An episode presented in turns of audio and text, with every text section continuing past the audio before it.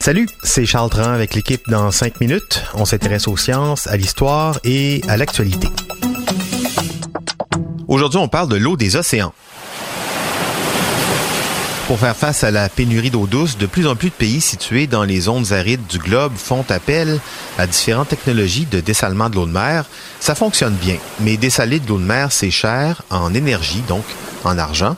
Évidemment, ça serait plus facile si les océans étaient remplis d'eau douce. Mais c'est pas le cas. Mais pourquoi donc les océans sont salés? Pourquoi pas aussi les rivières ou les lacs ou les fleuves? Quelques explications avec Frédéric Guindon. Pourquoi l'eau de la mer est-elle salée? La réponse courte est parce que les océans sont remplis d'eau de pluie qui a coulé sur et dans des sols transportant avec elle quantité de sels minéraux. Mais pour mieux comprendre ce processus, il faut reculer des milliards d'années dans le temps à une époque où les volcans étaient continuellement en éruption.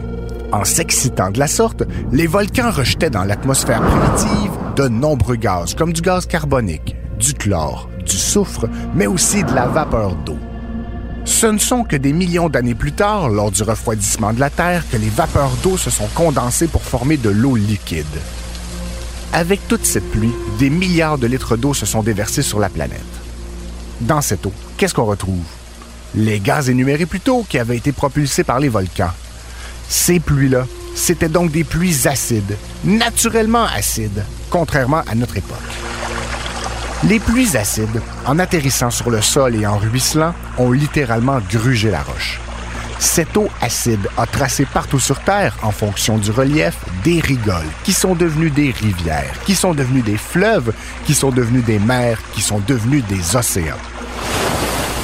L'océan, c'est la destination finale, le terminus de tous les minéraux qui se sont dissous dans l'eau depuis que celle-ci a atterri sur Terre sous forme de pluie. Parmi les substances chimiques emportées par l'eau de pluie vers la mer, on compte du calcium, du sodium, du magnésium et d'autres substances qu'on retrouve en abondance dans les roches. On se souvient du cycle de l'eau qu'on a tous appris à l'école primaire. L'eau s'évapore des océans, forme les nuages dans le ciel, retombe sous forme de pluie, ruisselle jusqu'à des fleuves qui rejoindront des mers puis des océans. Dans ce cycle, les minéraux ne font que la moitié du chemin. L'eau les entraîne à partir du moment où elles touchent terre, puis elle les laisse croupir dans l'océan quand elles s'évaporent sans eux. Attention, puisque les rivières et les fleuves emportent les sels vers les océans, comment se fait-il que ces derniers ne soient pas salés? En fait, puisque cette eau est constamment en mouvement et renouvelée par la pluie, elle ne deviendra jamais réellement salée. Dans les océans, c'est bien différent. Les sels minéraux s'y accumulent sans cesse depuis que le monde est monde. Mais l'eau, elle, elle s'évapore toutefois pour former les nuages. Le niveau d'eau dans la mer reste donc sensiblement toujours le même, et étrangement, la salinité de l'eau, elle, n'augmente pas non plus. Comment ça? C'est évidemment la faute aux embruns marins. Les embruns marins, ce sont des aérosols marins enlevés par le vent à la crête des vagues ou formés par le ressac. En somme, ce sont les fines particules à la pointe des vagues qui sont soufflées sur la terre ferme. Et comme vous l'avez deviné, on y retrouve une forte concentration de sels minéraux, en particulier du chlorure de sodium, symbole chimique NaCl, qui est notre fameux sel de table. C'est de cette façon, en retournant vers les continents une partie du sel qu'ils ont reçu, que les océans maintiennent en équilibre leur salinité. Quelle est la quantité de sel dans les océans? Selon les sources, on a entre 30 et 37 grammes par litre.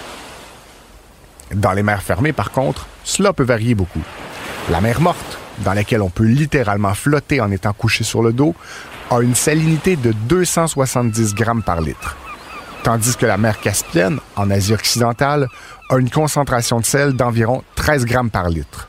Ça n'a donc rien à voir. Les sources sont aussi floues sur la quantité totale de sel dissous dans les océans. Entre 10 et 49 milliards de tonnes de sel dissous dans les mers. Cela dit, si jamais pour une raison ou pour une autre vous avez envie de reproduire le sel de mer à la maison, sachez que 35 grammes par litre signifie que vous devrez mettre 7 cuillères à thé dans un litre d'eau. Et que si l'envie vous prend de prendre un bain de mer dans votre baignoire de 120 litres, c'est 4 kg de sel que vous devrez y verser. Ouais, j'ajouterais aussi des petits galets, quelques algues et deux, trois huîtres aussi pour faire plus vrai. Frédéric Guindon, merci pour la recette et les explications. C'était en cinq minutes.